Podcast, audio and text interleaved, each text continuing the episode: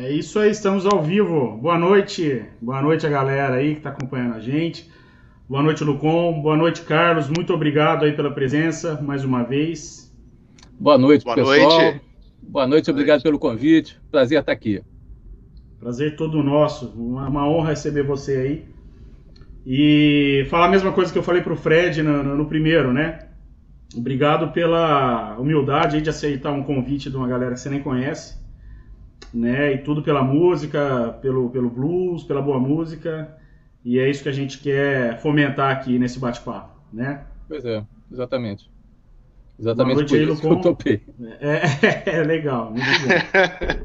boa noite, Rafael. Boa noite, Carlos Café. Boa noite, boa noite, amigas e amigos internautas que estão nos acompanhando. Um prazer tê-lo né, conosco. Como o Rafael disse, você aceitou o nosso convite sem nem nos conhecer e tal, mas vamos bater um papo bacana sobre música, sobre instrumentos, sobre trajetória, enfim mostrar um pouco do, do da sua carreira para uma galera que talvez não, não lhe conheça muito bem, ou, ou às vezes não lhe conhece, né? Enfim, é, tudo isso para ajudar a difundir e divulgar o, o bom e velho blues. É isso Legal. aí. É isso aí. Carlos, você me permite, eu tenho dois, dois agradecimentos só para claro, fazer. Um é para um amigão, irmão nosso aí, Fausto Suano, né, que deu uma força na divulgação aí do nosso canal. E ele tem um programa muito legal, tá? Que chama Capitão Caverna, na Transamérica Mococa, toda sexta-feira, meio-dia, meio-dia uma. Faustão, obrigado aí pela força, tamo junto, tá? E eu quero fazer um, um, uma declaração aqui de um negócio muito legal, cara, que aconteceu. Na, na live passada, o Fred falou que ele mudou muito novo pra Trancoso, na Bahia, e a cena de blues lá, puta, não favorecia e tal, né? Essa e parte aí, depois. Pois é. Aí depois entrou em contato comigo um cara que chama Júlio Caldas. É, falou, cara, é, vocês estão enganados, aqui tem uma, tem uma cena foda de blues aqui no, na Bahia, em Salvador e tal. Falei, porra, que legal. E aí eu entrei para ver o trabalho do cara, é um negócio sensacional, sensacional. Então vale a pena, tá? É, mais para frente aí a gente vai combinar de trazê-lo. E eu queria mandar um abração para ele, Júlio Caldas, tá? O Instagram dele é Júlio underline Caldas underline guitarras, tá? youtube.com/barra Júlio Caldas. Né? Ele é produtor, guitarrista, vale a pena. O cara mistura um monte de estilo, vale muito a pena. Obrigado pelo feedback aí, Júlio. Dito isso, vamos ao Carlos Café. Vamos lá. Carlos, é, a gente deu um, deu um pulo agora para o Rio de Janeiro, né? Saiu de, de Ribeirão, foi para o Rio de Janeiro. E queria que você contasse um pouco aí, né? Você começou toda a sua, sua estrada aí no Rio mesmo, né? Capital. Sim, principalmente. Eu nasci aqui, aqui comecei a tocar, enfim, fui batalhando a, a cena por aqui também, blues, rock, música instrumental também durante uma época durante estudo, né, uma, uma época que eu estava estudando, me aprofundando mais no conhecimento mesmo, tal, eu fiz um, um trabalho de fusion, assim, instrumental, que eu gosto muito, que eu até ressuscitei nesse último trabalho, juntei, juntei a, a, a história toda nesse CD aí, nesse último. Mas, enfim, são mais de, se eu pensar, são mais de 40 anos, se contar desde quando eu peguei minha primeira guitarrinha tem 45 anos, foi, foi aos 15 anos de idade. Legal. Legal. Eu vi, eu vi que você, um show seu, acho que era 89 no, no YouTube, você tocando na praia. Tá no uhum. YouTube esse vídeo aí. Você já tocava. É, a imagem tá horrível, né? Mas eu botei Cara, pela, pela, pela, pela história do negócio. Sim, é, pois é, você já tocava profissionalmente já, né? Sim. E, e você chegou a beber naquela fonte da, da, do circo voador, aquela explosão de, de, música que teve no Rio? Você, você participou mais ou menos desse movimento? Cara, muito pouco. Porque o som que eu fazia, o som que, que se fazia na época era aquele, principalmente, era aquele rock and roll é, pós-punk, né, baseado no punk. Que tocar bem guitarra era um pecado. Então eu fiquei meio, meio assim, eu, eu, eu, eu achei que justamente por isso, eu, na ingenuidade de, de artista, né? Eu achei que justamente por isso, eu fazendo uma coisa diferente, eu ia conseguir um espaço, ia conseguir me destacar por fazer alguma coisa de qualidade. Não, o efeito foi exatamente o contrário. Mas, mas a gente faz o que a gente acredita, né? Não adianta. Estratégia tal é para marqueteiro, é, não é, não, não é, é música. É isso, tem que ir no feeling, né? Também acho. É, pois é, você faz no que você acredita. E foi bom, porque eu, eu assim, experimentei muita coisa. Eu fiquei buscando uma nova forma de fazer um rock, fazer o rock naquela década de 80 ali. Uhum. E tava é, é, borbulhando, um monte de coisa nova aparecendo. Sim, né? sim, então... sim. Muita coisa diferente, muita coisa interessante, é. muita coisa ruim também. Muita coisa ruim também. Eu acho que não tanto quanto hoje, mas tinha muita coisa eu, ruim. Pois é, a gente, é. a gente, sempre acha que tá ruim, não, mas vai, daqui é. a pouco vai piorar ainda mais, né? É, Essas... eu, eu, tenho esse, esse dilema. Você acha, não, não pode ficar é. pior, não pode. É, sempre pode. pode sim, não fala que vai ficar. É. É. Tem muita coisa, tem muita coisa ruim do, tem muita coisa ruim do passado que, que quando a gente escuta, a gente considera ruim. É. E quando a gente escuta hoje, comparado ao padrão que nós temos de música, de, de FM, você fala assim, nossa, isso aqui era maravilha. Era música. Eu, era, é eu, eu, eu, às vezes eu fico pensando que o El Chan é um negócio maravilhoso perto do que existe hoje em dia. Negócio. Cara, eu, Cara, eu na minha né, fa... é. que nós chegamos. Quando eu, na minha fase de moleque, eu xingava o Bon Jovi. Pô, hoje. É. Antes, antes aparecia esse Bon Jovi por dia, né? É, pois é. Eu, assim, quando eu comecei a tocar, o que tocava em Rede Globo e o mainstream e tal, era rock and roll. Eu, é, eu sou mais velho é. que vocês. Então, assim, eu ligava a Rede Globo depois da praia, tava tocando Jimi Hendrix, tava tocando Johnny Winter, era do caralho. Agora, aí, assim, veio a discoteca no final da década de 70, eu, ah, que lixo, que coisa horrorosa. Eu, quando isso, eu, ouço isso hoje, meu Deus, os caras tocam bem, Lindo, que coisa né? legal. Toca pra caramba. Né? é. É. Na época eu odiava aquilo, odiava com todas as minhas forças. Pô, você ouve um, um chique hoje em dia, por exemplo, é. Ouvi outro dia. Puta baixo legal pra caramba e tal, né? Era Ô, Carlos, e... né? Esqueci o nome dele. É. O é Nile, Nile Rodgers, né? Era Nile o guitarrista, Rodgers, exatamente, Nile exatamente. Rodgers, né? É ele mesmo, ele mesmo. É. Ô, Carlos, e no teu começo de carreira, você fez esse circuito de bares aí no Rio também, quer dizer, foi galgando, como é que, como é que foi o teu, teu início de carreira? Montou banda, foi convidado, como é que foi o teu, teu start? era sempre projeto meu. Eu sou, eu sou um, um, compositor compulsivo. Então eu tenho sempre uma, uma ideia na cabeça, eu tenho sempre um som na cabeça que eu quero desenvolver, então eu chamo o pessoal para desenvolver comigo. Tenho tido muita sorte, de uma forma geral, tenho tido bons parceiros nesse sentido. Parceiro de banda, né? Não, não de composição, eu sou meio. Eu não sei muito compor com outras pessoas, fazer parceria nesse, nesse é, no âmago assim da música, isso eu não, não, não sei fazer. Eu, eu, gosto de fazer música, letra tal. Enfim, mas para compor arranjo, para fazer a sonoridade acontecer, eu, eu conto muito com, com o resto da banda. Quando eles têm disposição para isso. É, então, assim, desde o começo, desde meus 17 anos, sei lá, eu já, já comecei a fazer, a escrever, festival, entrei em festival, uh, barzinho, posteriormente, um pouco mais tarde e tal. Assim, eu considero que a minha carreira, eu não gosto muito de usar essa palavra, que carreira parece que é uma coisa que, que é organizada, que tem um plano de carreira que você vai acendendo. No músico Sim. não tem muito essa história, né? A carreira do músico é outra, né? Vamos comentar isso. Aí, Geralmente é. é. Então, assim, eu considero assim, o começo assim, da minha vida profissional, quando eu estava eu estava fazendo faculdade de psicologia, eu tinha 20 anos, uma coisa assim, 19, 20 anos, e mas sempre tocando direto tal. E aí eu comecei a fazer uma banda instrumental aqui no Rio de Janeiro, era final de 70, começo de 80. Estava começando um movimento forte de, de música instrumental. É, forte que eu digo assim, tinham vários bares, nightclubs, assim, um, uma cena forte mesmo, assim. E era uma coisa que eu gostava e eu estava investindo nessa, nessa seara, assim. Eu estava estudando harmonia, estudando arranjo e tal, e compondo coisas assim também. Então eu montei uma banda para fazer isso e, assim, caiu um raio ali, um raio bom, né? É, é uma, uma sorte, assim, aconteceu. Eu, eu levei a fita cassete lá para produtora de um, de um clube lá na, aqui na Barra da Tijuca, eu não sei se vocês conhecem o Rio. Era um, não, um, um bar que rolava rolava só música instrumental, sexta, sábado e domingo. Eu, moleque, tinha 20 anos de idade, 20, 21, 22, uma coisa assim.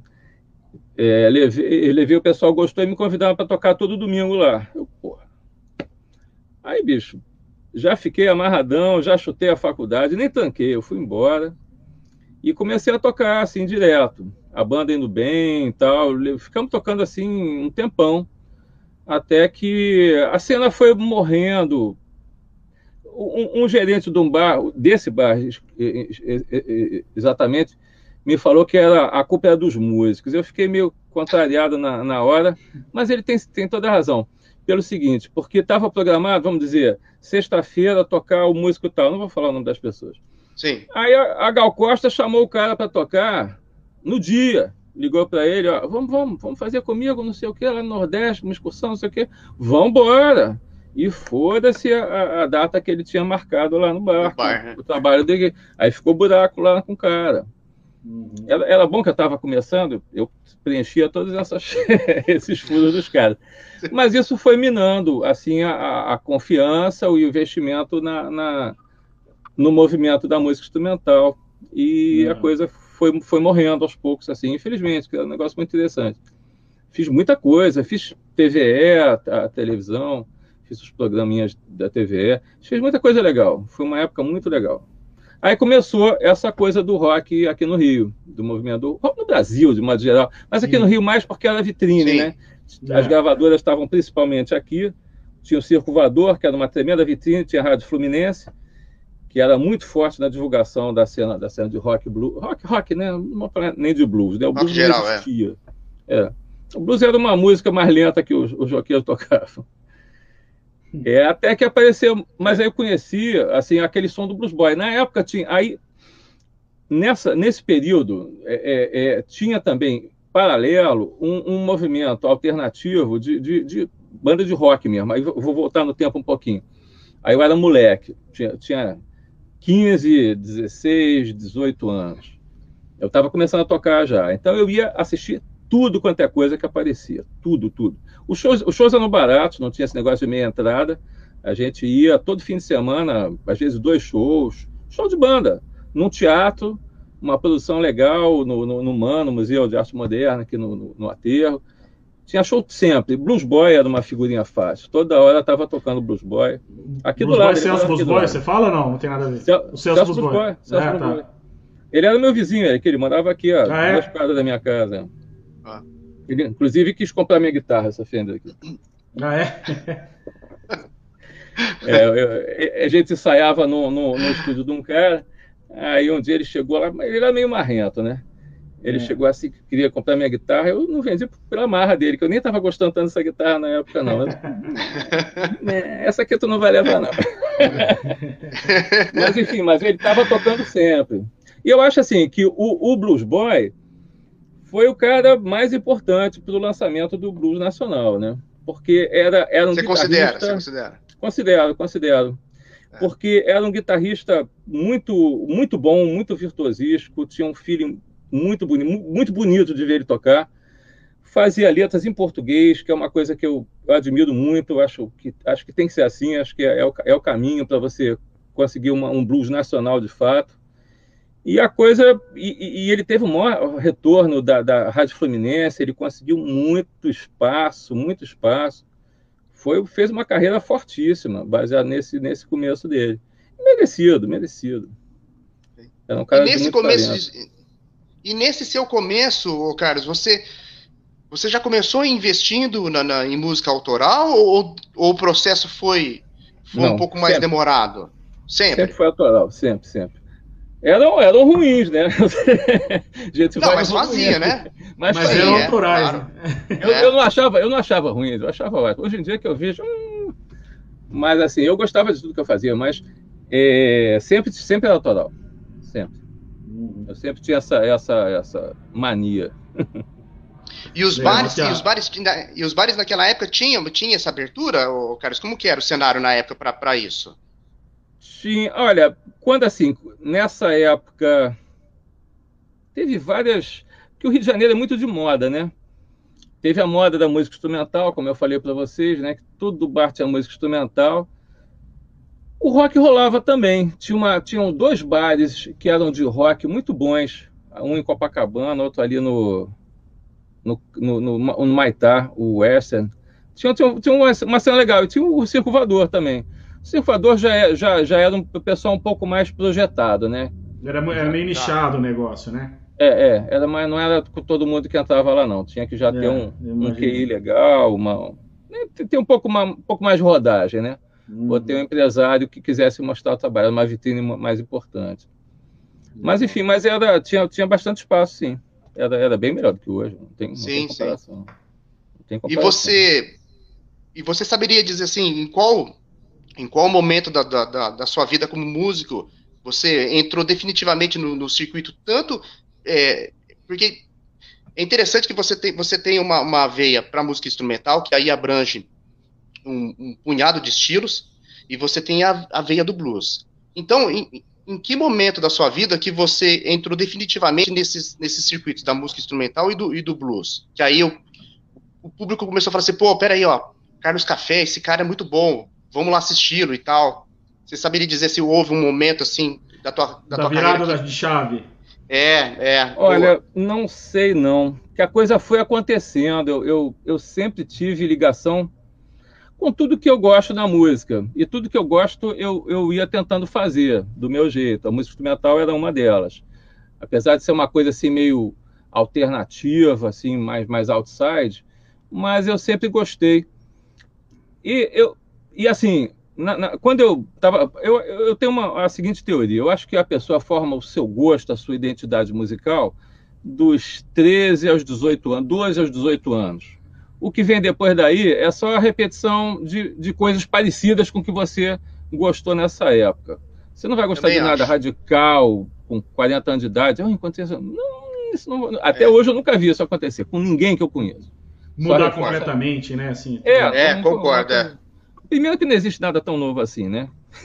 Tudo é baseado Sim, em coisas é, antigas. Ainda mais alguma coisa que já rolou, né? Claro, é. ainda, mais, ainda mais hoje em dia. Hoje em dia está muito mais difícil. Eu acho que é. antigamente, eu estava discutindo isso no Facebook com o pessoal uma vez, um, um, um post que eu, que, eu, que eu escrevi, falando o seguinte, que na década de 70, final de 60, 70, as bandas estavam pesquisando, procurando sonoridades é, originais, interessantes e originais.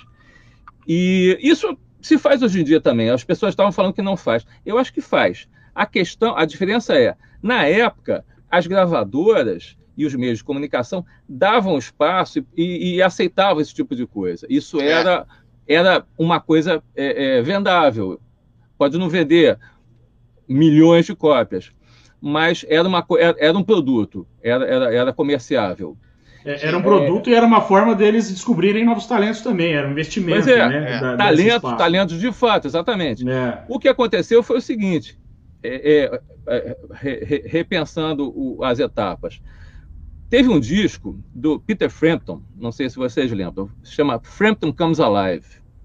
Conheço. Foi um disco baratíssimo de produzir, foi um disco ao vivo, baratíssimo de produzir, que vendeu um absurdo vendeu um absurdo. Foi um sucesso assim absurdo. Milhões e milhões, uma, uma, cifra que não era é, costumeira na época. Assim, as gravadoras não estavam acostumadas a vender tanto, ainda mais com investimento tão baixo. Eles tinham que alugar horas e horas, meses de estúdio, mais arranjo, orquestra e não sei o que. O cara não, foi com a banda dele no palco e foi gravado lá ao vivo, tudo músico bom, tudo músico fera, gravavam, aproveitavam as coisas de, de não teve muito retoque no estúdio, nada. E aí houve uma migração dos executivos, ah, começou a crescer o olho. Está vendendo onde tem lucro, tem executivo.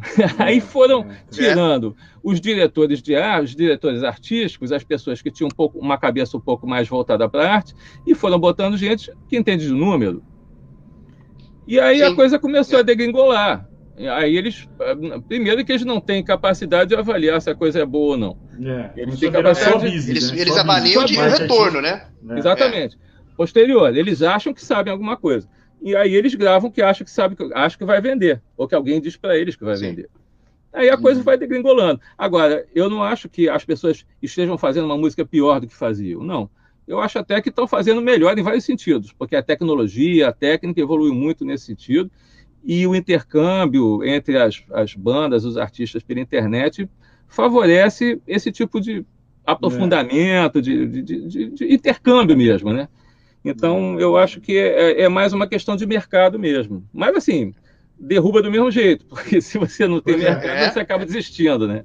É, é verdade. Eu posso, eu posso fazer dois ganchos aproveitando essa, essa, essa fala do, vai, do, do Carlos Café, que é o seguinte. A primeira é a seguinte: o Comes Alive do, do, do, Peter Frampton, até uns anos atrás, eu nunca tinha escutado a versão de estúdio de Show Me the Way. Eu só escutava a versão ao vivo que tocava no, no, no, nas FMs. Uns anos atrás que eu ouvi pela primeira vez os caras é, é, vincularem a, a, versão de estúdio. Então, já começa é, falando sobre o sucesso do, do, do, disco ao vivo, que era mais, que é o que você falou, que era mais barato gravar. Sim, sim, muito mais o barato. Outro gancho, é, o outro, o outro gancho que eu gostaria de fazer é uma, é uma, uma frase de um amigo meu, Marinho Zamarian, que é músico também, baixista e tal, amigo pessoal. Ele falou o seguinte, que sobre os anos 60 e 70, as gravadoras, sejam pequenas ou, ou grandes, elas investiam no, no, no, no artista para analisar o potencial dele. Então eles lançavam praticamente tudo, tudo era lançado. No momento em que o Michael Jackson lançou o Thriller, que ele bateu um milhão de, de, cópias vendidas do disco, aquilo ali foi o novo parâmetro para as gravadoras. Então, eles começaram é. a abandonar os caras que não tinham tanta uh, vendagens tão expressivas. Sim. Então, quer dizer, aí envolve uma mudança na, na, na, mercadológica, que é o que você falou, que os caras eles estão preocupados com dinheiro, não quer saber se você faz arte ou não. Claro. Então, uma mudança drástica aí no, no, no, no mercado musical no final dos anos 70, começo dos anos 80, né? É, e, e foi disso para ladeira abaixo, né? Sim. É, assim, é. se fazia arte antigamente também, a arte era vendável. Né? A arte na década de 70 era vendável. Aqueles popstars, aqueles rockstars todos eram miliardários. Tinham, é. já tinham. O Led Zeppelin tinha um jato dele. Pois é. É. é, é Pink Floyd tinha uma parafernália enorme, que era, era toda deles também. Uhum. Enfim, dava dinheiro também. É. Só ler um comentário aqui da, da Margá, digníssima esposa do Lucon aí. É, você falou da, de FM, né? Ela uhum. falou aqui, ó. Do da Rio mundial. eu ouvia demais a Rádio Mundial. Acho que devia ser bem famosa aí na época, né? Era mais popular, assim, mas assim, é. no começo, assim, na década de 70, era fantástica a programação da Rádio Mundial. Fantástica. Tocava, assim, a, a, a nata da o que depois foi chamado de MPB, né? Era rock nacional, rock nacional, assim, uh, sei lá os nomes. Muita gente, muita gente. Raul Seixas, Raul é, Seixas até nem tanto, mas tinha muita, muita, muita coisa boa, assim. Tava Chico Buarque, Caetano, é, é, todo mundo no auge, Tim Maia, era muito bom. Você ligava o rádio, eu chegava da escola, ligava o rádio, ficava ouvindo direto também. Só é, coisa fina. Nos 70, a rádio era o principal veículo, né? Era o canal é. onde todo mundo aparecia, né? Tinha na, no, no, durante uma época, na, eu estava falando da Rede Globo, da televisão, é, tinha um programa de televisão que era veiculado aos sábados, sábados, primeiros da tarde, acho que duas horas da tarde, uma coisa assim, que se chamava Rock Concert, que era fantástico. Eu conheci muita gente boa ali. Conheci Rory Gallagher, Johnny Winter. Que é, massa! Passava tudo, era, era muito bom. O, o concerto, o show de abertura, o programa de abertura foi o Pompei do, do Pink Floyd. Que louco. Todo, todo, todo sábado era pedrada. Todo hum. sábado era pedrada, era muito legal. Diversão, diversão garantida aos sábados. Porra, exatamente. Saía da praia amarradão pra casa. Delícia. Ô, Carlos, e você chegou a tocar com algum figurão aí, cara? De... Eu, eu, eu sei que sim, né? Mas você montou uma, uma banda com, com Goff ou não? Eu, é, eu li alguma tá. coisa assim, do, sim, Barão. Sim, sim, do Barão. É, nada a ver com o Barão especificamente. Era, sim, um, era sim, um projeto né? paralelo, um projeto instrumental, que ele me convidou. Foi o seguinte: eu, quando fui fazer meu primeiro CD, uma pessoa que me deu uma grande força foi o Renato Rocha, guitarrista do Detonautas, que ele era meu aluno de guitarra na época. Uhum. E ele, eu ia fazer uma coisa assim, meio meio maluca dentro de casa mesmo. Eu ia fazer a bateria MIDI com um, um, som legal, caprichado, mas ia ser a bateria MIDI do estúdio, né? MIDI. Não, uhum. não, ia, não ia ser gente tocando. Aí ele, não, eu vou te apresentar ao Guto ele vai, ele vai curtir o projeto, vai, vai fazer contigo. Aí me apresentou ao Guto, uma pessoa super generosa, me deu uma, uma força, mesmo gravamos a bateria no estúdio dele, inclusive. Que barato. E, e aí a gente ficou amigo, assim. Aí, aí, um pouco tempo depois, sei lá, uns três anos depois, quatro anos depois, ele me chamou para esse projeto que ele tinha pensado, fazer um, um, instrumental, um rock instrumental, assim, basicamente um rock instrumental. Então a gente fazia algumas versões de. Eu tinha já algumas coisas nesse sentido. Já que, uhum. até, até autorais, coisas que eu acabei gravando nesse, nesse CD. Alguns arranjos que eu tinha feito, de Summertime, por exemplo, eu fiz um arranjo, esse eu gravei no meu meu segundo, meu primeiro CD, acho que é no meu primeiro. É Summertime, uma versão instrumental. Uhum. E, enfim, eu já tinha alguma coisa nesse sentido, e ele sabia que ele tinha participado do projeto. Ele de vez em quando fazia participação, inclusive, nos shows. E uhum. aí a gente, vira e mexe, tocava, tocava figurinha, tocava junto. Mas não toquei com muita gente, não, porque eu, eu com essa coisa do, do meu trabalho, eu fico meio, meio fora do mercado nesse sentido, entendeu? Uhum. Você foca mais em... É, foco mais autoral, no, né? no, no autoral, exatamente. Uhum. Às vezes me chamam para acompanhar alguém, mas é, é muito raro, não é, não é uma coisa muito comum. Não.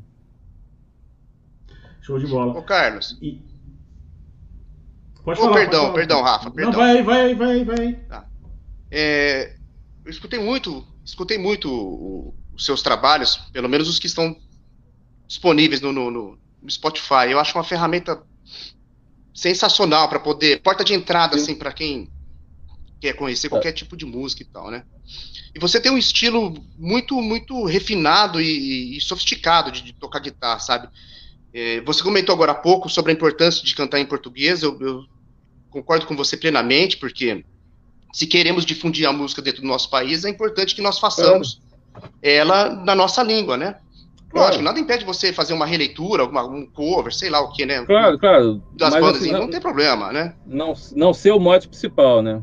Exatamente. Então, você já tem esse ponto super favorável que você investe na, na, na, na língua mãe. Ótimo. Uhum.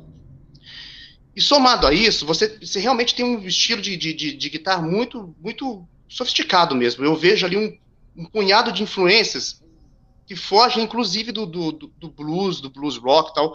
Você citou agora há pouco trabalhos antigos seus é, influenciados por, por, Fusion e tal. Eu, eu, vejo muito de Jeff Beck também e tal no, no, tem, tem um trabalho. Então, eu gostaria que você dissesse quais são as suas principais influências. Não precisa ser necessariamente guitarristas, mas bandas ou, ou, ou discos, alguma coisa ali que, que guinaram o seu trabalho. Inclusive, eu vejo também, obviamente, que você tem influência de música nacional. Ah, essa era a minha também. pergunta, é. Ah, então é perdão, nítido. perdão. Não, imagina, que isso é perdão. nítido, é nítida a influência da, da música brasileira. Né? É muito legal porque você consegue incorporar de uma maneira é, é, bem, bem suave, né? bem sutil, assim. E, e, fica perceptível, achei muito legal. Era essa pergunta, que bom que você já falou. É, então, duas, assim, duas em uma. É. Eu ia falar até sobre isso também. É, eu, eu falei que eu fiz. É, eu experimentei muita coisa, toquei muita coisa. É, basicamente, é assim, eu, eu gosto de tocar tudo que eu gosto. É, tudo que eu gosto de ouvir. Se a coisa me, me emociona, me, me toca, eu, eu, tento, assim, se eu tiver capacidade, né? Mas eu, quando estava começando, eu falei que eu ia assistir muito show. E adorava, adorava. Até show ruim eu gostava de ir porque ah. sempre aprendia alguma coisa, sempre tinha uma coisinha ou outra interessante, via a formação do palco, como é que ele se arrumava, enfim, tinha sempre alguma coisa para aprender. Eu estava é, é, é, esponja, assim, absorvendo tudo, assim. Então eu, eu, eu gostava de, de ver tudo. É, então, assim, aqui, no, aqui no, no Rio, eu gostava muito do pessoal que fazia aquela música brasileira, mas já com pegada de, de rock and roll, tipo Novos Baianos, com Pepeu Gomes. Nossa, adoro. A, a Cor do Som, com o Armandinho, que é um puta guitarrista. Blues Boy, que eu já tinha falado. Então, esses caras, é, é, esse, esses trabalhos, assim, eu, eu, sempre gostei. Sempre que, que eu podia assistir, que eu tá, tinha o show por aqui, eu, eu ia. Eu ia sempre. E, assim, é, é ao longo da vida, eu fui ouvindo, eu comecei a, a, ouvir blues com Jimi Hendrix, basicamente. Jimi Hendrix e B.B. King, que tocavam na televisão. Ah, tá bom, né, para começar. tá bom, né? É. é, um, é, um, bom começo. Aí é. depois, é, eu, conheci, aí depois eu conheci um, um, cara que eu fiquei louco, que foi Johnny Winter. Que era um uhum. cara que fazia aquele, aquele. Eu gosto demais. Blues rock, assim, é. que eles chamam de Texas Blues hoje em dia. Fazia aquele uhum. blues rock, toca um slide fenomenal, que eu ficava louco para aprender a tocar slide, eu não conseguia de jeito nenhum, foi aprender agora depois de velho. Agora aprendi. Você tá brincando, sério? É, eu, eu, eu, adorava. Não, uma Pô. namorada minha me deu um slide, eu tenho até hoje, está aqui em algum lugar. Que era um slide muito ruim. Quando eu estava começando, ela, ela gostava de, de, de, rock and roll também, ela me deu um slide que sabia que eu gostava, mas eu tocava aquela porra, não saía nada, só saía som ruim, eu não conseguia tocar. Aí larguei, larguei de mão durante um tempão. Aí, assim, quando eu estava relendo assim minhas minhas minhas é, é, é, referências e estudando tal estudando piano, eu estava eu tava fazendo um curso de arranjo. É, eu percebia, eu, eu esbarrei aqueles momentos de que você que cai a ficha, né? Eu percebi pelo mecanismo do piano a importância daqueles abafadores que encostam nas cordas, que não deixam as cordas que você não quer soem. Ah, esse é o segredo do slide. Aí eu comecei, a, com a mão direita, a abafar as cordas que eu não queria que soassem deixando só que eu queria que soasse. Aí eu comecei, aí tudo começou a funcionar. Até então, até então eu não conseguia tocar slide, porque vinha sempre o ruído da outra corda, a nota da, da outra, outra, corda, corda. que não, não, tinha nada a ver. E me atrapalhava, aí eu, aí eu fiquei frustrado, sem, sem alguém para falar, não, mas eu esbarrei na, na resposta um dia. Do, do, o Johnny Winter tocava muito com slide. Johnny Winter tocava pra cacete. É, é. Meu Deus do céu, no estúdio e, no, e, e ao vivo. Meu Deus é. do céu, aquele cara era um demônio no slide. É. É. Tem uma música chamada Rock and Roll dele, do, do disco Still Alive and Well, se não me engano, que é um absurdo. É, é, é. muito bom, é muito bom. Eu gosto pra E você, você usa o slide de metal? Metal. Eu tenho de vidro também, mas eu, eu, gosto mais de metal. Esse mais É, dá pra, aqui. dá pra perceber em algumas músicas que você usa, é. é que, é, que é o de metal. E eu, sem puxar saquinho, você tem uma técnica no slide fodida, cara. Você, você manda muito bem. Você, você você começou com o slide mais velho, então? Não é, foi desde o começo? Não. No começo eu não conseguia. Foi mais. Foi, é, foi uns 20 anos atrás, talvez. Metade que assim, doideira. assim. É. Que aí eu descobri essa história e eu comecei. Aí tudo começou a dar certo. Foi Johnny Winter que inspirou. Inspirou. Ô, Carlos, e você alguma vez, você já, tem, você já tentou, já partiu pro, pro pedal steel também, já que você toca slide? Você já tentou, experimentou alguma vez ou não rolou, assim ou não? Peraí. Deixa eu mostrar um negócio. Tá.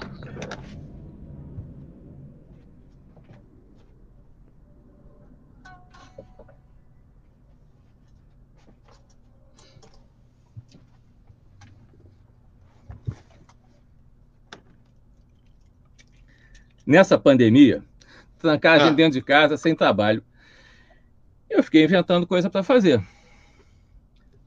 Aí Sim. eu fiz uma Que espetáculo! Deixa eu ver, tentar enquadrar ela aqui. aqui. Você que montou? que legal. É. Eu comprei a madeira. Eu, eu sei mexer com madeira, eu mesmo faço isso há muitos anos. Aí eu montei uma lap steel. Oh, eu não consigo, é, é invertida aqui a câmera. Sim, que Peguei espetáculo, eu, cara. Eu já tinha as peças é. em casa tal, aí eu fui montando essa madeira que foi difícil de achar. Eu acabei conseguindo. Aí levei, foi que um projeto assim de umas, umas duas semanas assim eu fiz. Aí eu, agora Você é fuçado, então? Hã? Você é fuçado. Sim. Você mexe com ah, essas é. coisas, tudo. Que barato, cara. Isso aqui é um apoio para tocar, não vou conseguir enquadrar com a câmera. É para apoiar sim, aqui na, no corpo, para tocar, tocar em pé. Para ficar mais confortável. Ah, para tocar em pé. Para tocar em pé com a correia. Que Deixa eu ver se eu, mudo, se eu mudar a disposição aqui. Peraí, vamos ver. Ali, acho que agora. Ah, agora abriu um pouco. Pô, cara, parabéns, viu? Parabéns, que espetáculo. Que legal, hein? A ideia é essa aqui, ó. Pô, Carlos, sabe um cara que eu, que eu gosto muito na Lap Steel? É o Jerry Garcia, do, do Grateful Dead. Ele tocava? Não sei se você já ouviu muito. Tocar muito, pouco. então, só no começo, muito pouco, depois ele acho que ele desencanou, cara. Nossa, é. ele não, era muito bom. Ele não conheço assim muito legal o trabalho do Grateful Dead, não. Ele tinha, tem um, tem um ele, ele, tinha um slide bem infinito. E E, você sabe que o Lucon é. Ele tá se aventurando no, nos amplificadores agora, viu, Carlos? Ah, é? É, ele faz é, bem eu, legais aí. Montei um de. Eu sou baixista, né? Eu toco, Sim. inclusive, com o Rafael e tal. Aí o ano passado, na, na pandemia. Agora, inclusive, na pandemia, no ano passado eu montei um, um cubinho de baixo de 60 watts, rolou, deu certo, agora eu tô montando o segundo. É, curtir, levantar grana, né, cara? Não, transistor, transistor. Mas para baixo funciona bem. Foi numa boa, é deu para ensaiar tranquilo e é. tal. 60 é bom. 60 a minha ideia, é bom, a minha ideia bom, e eu, do, falante de 12, a minha ideia era fazer um negócio de baixo custo mesmo, assim, sabe? Sim, legal. Bacana, é, muito legal. Bom, e, e, falando aí de instrumento, né? Você tem um arsenalzinho aí, né, o, o Carlos? Você tem uma coleçãozinha legal de guitarra aí. É, são 10 guitarras. 10 mais, mais a Lepzinha que veio agora. E a não, 009, Carlos? Hã? A 009 é a preferida ou não? Cara, eu, eu não posso falar isso perto delas. Eu tenho que falar baixinho. Mas fica com ciúme. Não, a 009, eu uso ela muito em show porque ela tem todos os golpes. Essa foi uma guitarra que eu fiz é, pensando justamente nisso, que ela tem o som, o estalinho da Telecaster, tem a combinação dela com o humbucker, enfim, ela tem cinco timbres bem característicos. Então, assim, se eu puder levar só uma guitarra para a estrada, ela é, ela é meu coringa, assim, ela, ela faz tudo. Ah. Então, ela é que eu mais tenho foto com ela, inclusive, porque ela serve para fazer tudo. É uma puta guitarra. É, eu vi, eu vi um vídeo teu no, no, no, no YouTube, no, no projeto do Sesc e tal, e você tá tocando com ela. Puta, que, é, que timbre, hein? Muito bonita. E, é, então ela não é, é, é, guita de luthier? É, o luthier sou eu, no caso. Você mesmo montou a guitarra? É. É um corpo Parabéns, de. É um corpo, é um corpo de Team Line. Cadê ela? Tá aqui. Ela é uma Team Line. Opa. Tá. Boca, tá. É braço de extrato. Oh, maldita, essa câmera é invertida. Braço de extrato é, Maple. E aqui a elétrica é que é o grande lance dela. Ela tem é uma chave de 5, mas é um, é um switch que permite várias combinações diferentes. Então, eu consigo fazer é, série, humbucker, paralelo, humbucker, ele com o single da ponte, enfim, fazer umas combinações pouco ortodoxas que me dão timbres bem, bem usáveis e interessantes, assim, diferentes e interessantes. Sim, você tem várias opções, inclusive, né? É, é. E somado a isso, é, você poderia falar para nós um pouco também qual que, qual que é o set de pedais que você usa, amplificadores e tal, enfim. Cara, os amplificadores, é, normalmente são, são esses pedais que eu uso. É, eu, eu, tá. tenho usado mais no palco, quando eu fazia show, ah, tomando que volta. É, volta logo. é do Overdone que é um, um, um Dumble, né? É, é, um, é, um, tipo um Dumble que ele fez umas alterações e, que tem um effect loop. No effect loop eu uso uma pedaleira que me dá as ambiências diferentes. Tá. É, eu tenho usado, eu estou sempre mudando, mas assim há uns dois anos que eu não mudo.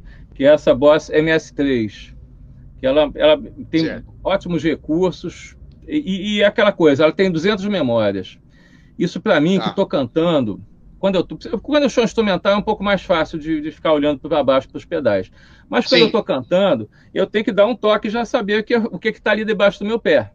Tem que ser então, prático, né? É. Tem que ser prático e rápido e preciso. É. Eu não posso ficar per perdido. Que a primeira coisa que vai embora é a letra.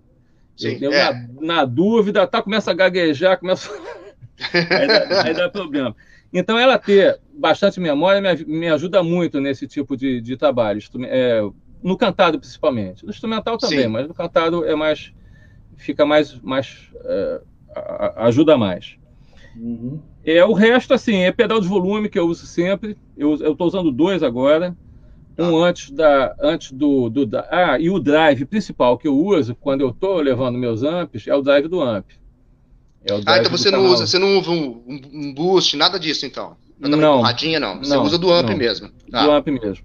Quer dizer, às vezes eu uso como, como opção de timbre. Eu, às vezes eu boto, eu boto um.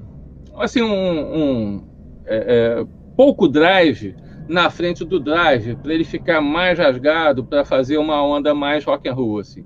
Mas não é muito comum, não. Isso é em poucas músicas que eu faço isso. No instrumental é que eu fiz em algumas músicas. Então quer dizer que você, você não tem você não tem nada contra, pelo contrário, você, você curte essa, essa multiprocessador digital também, para você não ter o menor problema. Tem cara que é radical, bom. né? Tem cara que é radical. Ah, eu não uso. Tecnologia na, é, digital, só analógica. Então, eu, eu, eu gosto das duas. Particularmente, eu Mentira. acho que a gente tem que extrair o que é bom, né? Mentira, ele está usando digital direto e não sabe. É, é. Tem sempre um processador ali no meio.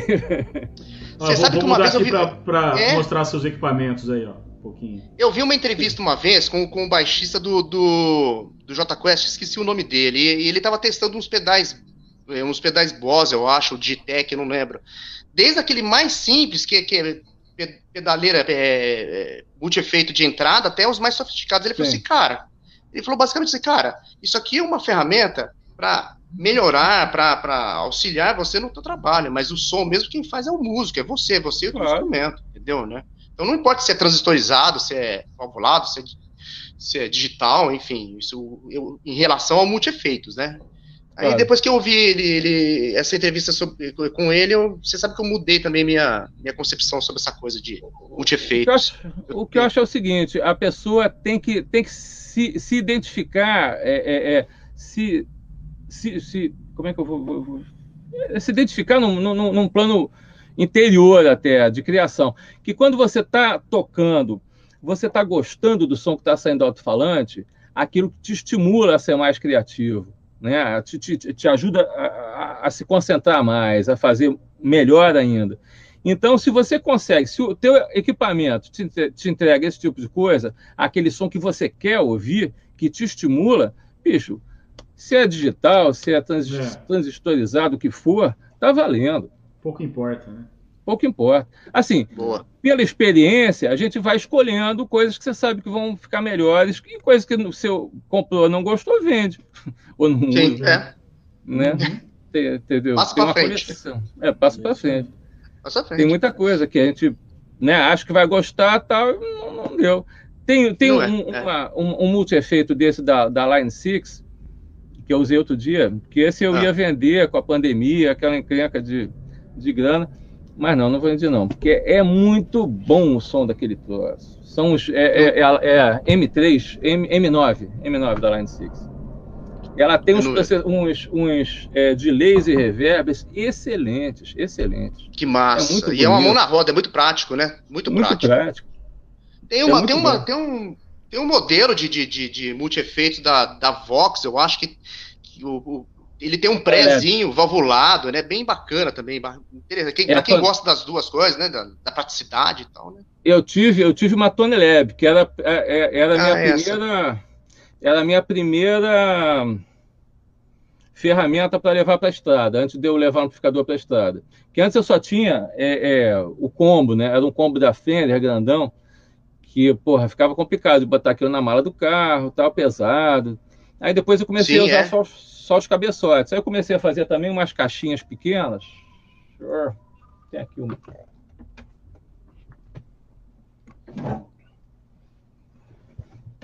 Ah, que massa!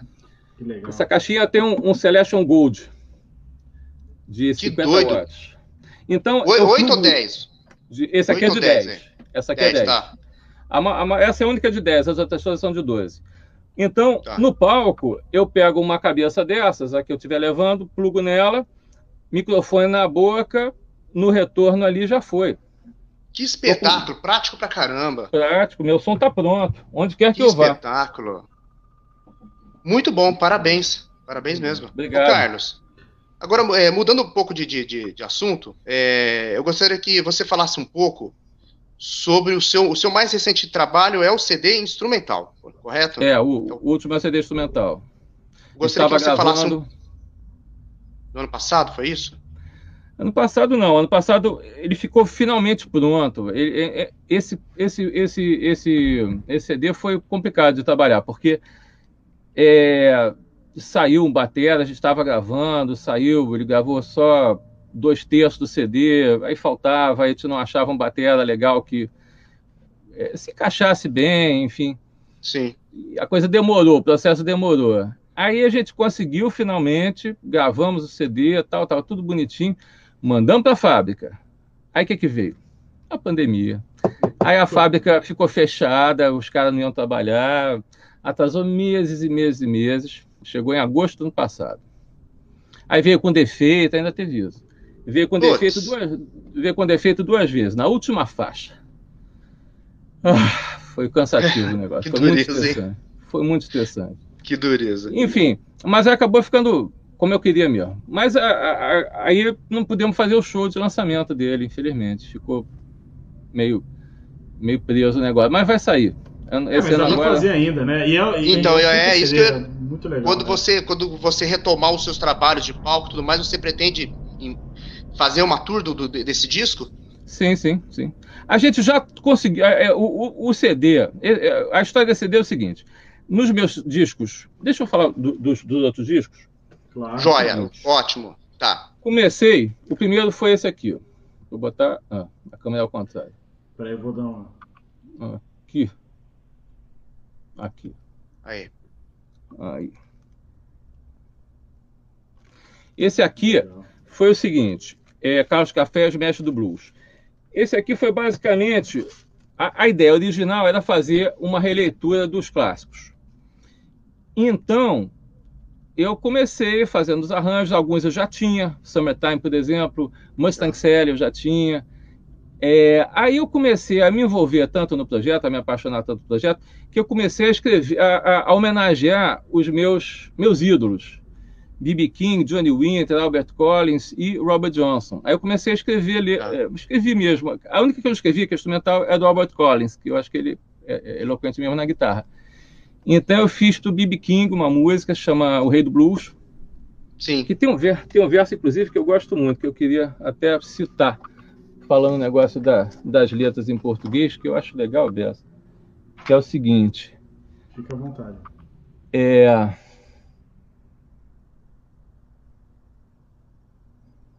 Qual é? Qual é? Qual é? é fez da palheta pincel e o azul ganhou mais um tom. Ou seja, ele pegou a palheta Muito legal. E, e deu um, um, tom azul, um, um, outro tom de azul para o mundo, para nós, né? Sensacional. Transformou o mundo, na verdade, né? Transformou o mundo, exatamente. Transformou o mundo criou, uma nova, criou uma nova cor. É, é, ele, é, ele é fantástico. O B.B. King é, e é, é, uma generosidade, né? uma, uma, uma força, uma pessoa é. fenomenal. Maravilhoso, né? Maravilhoso. Quem não gosta? E, né? e, e, e, o fim de vida dele foi meio trágico, né? Parece que ele ficou na mão de empresário, é. prendia, alguma coisa nesse sentido aí. Não é. sabia, não. Eu sei que ele ficou trabalhando é. até, até pouco antes de morrer, né? Tava fazendo é, mas eu, eu, acho que o, o empresário escravizou um pouco ele no final da vida e ficava ah, é? abafando tudo, e é. ele que, que dava as cartas, né? Ah, não Alguma coisa nesse não. sentido aí. Foi, foi bem. Mas o legado hum. que ele deixou, puta, né? incontestável, né? Não, e, e, assim, não, não só o legado, eu acho que ele fez muita gente gostar de blues, né? É, sem dúvida. Sem dúvida. Ele ensinou muita gente a gostar de blues, ensinou o que, que era, o que que. A, a força que tinha essa, essa, essa é. música, né? Eu, a primeira vez que eu vi né? esse cara tocando, era uma coisa, porra, eu fiquei tão impressionado. É, era... E é um negócio que é, é, é, muito de encontro com o estilo do blues mesmo, né? Que você vê que não era rebuscado, não era um, uhum. uma montanha de escala uma em cima da outra. Era um negócio simples, só que se eu vi o timbre né? dele, você sabia que era o B.B. King. Pois é, ele sabia. não tinha habilidade. Ele não, não tinha habilidade. É... Era, era sensibilidade, ele tinha sensibilidade. Se houve aquela beliscada, né? Aquele, aquele é. bend que ele fazia, você já sabe que é, é engraçado bend... isso. É. Bem de mão gorda. É, é, isso aí. Eu li, um, eu, eu, li um comentário uma vez, eu não sei se é lenda ou não, sinceramente eu não sei. Se alguém puder me corrigir, eu agradeço. Eu ouvi uma vez que, uh, dizer que o B.B. King ele, ele, ele falou que ele não sabia fazer acorde. Que ele sabia não, não é cantar é lenda, não. e solar. Num show que ele foi fazer com o YouTube, ele foi convidado pelo YouTube para fazer um show.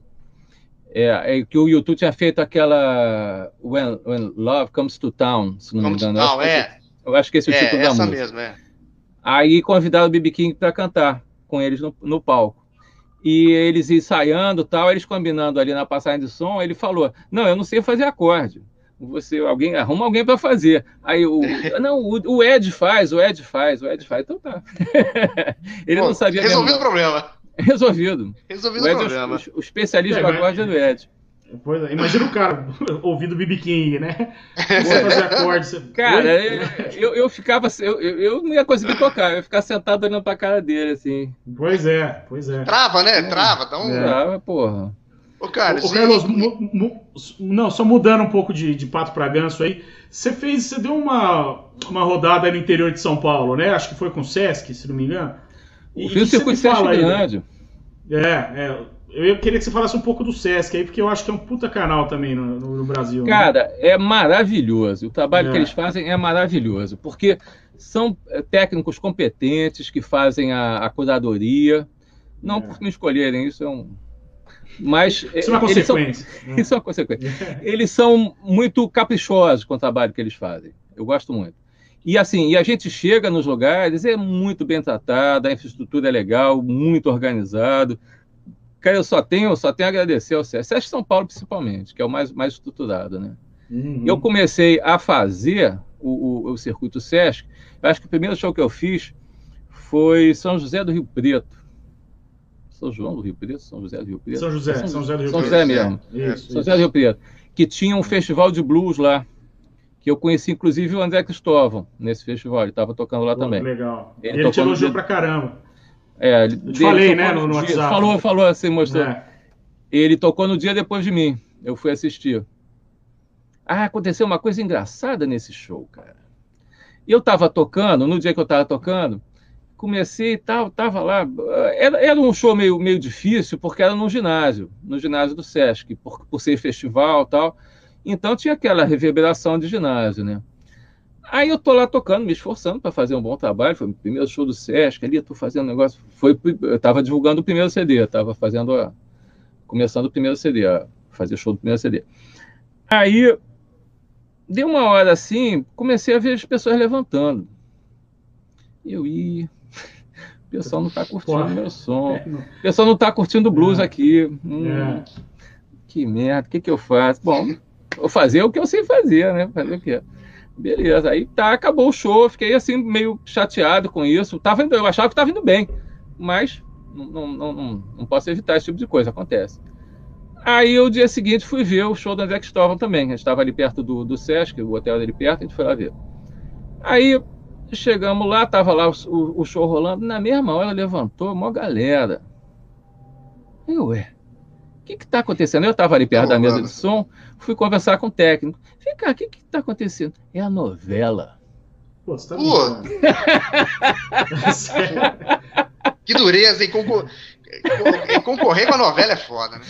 E eu fiquei preocupado com esse negócio. Porra, eu fui pro hotel, mas que droga, não foi bem o final do show, porra, por que estava acontecendo?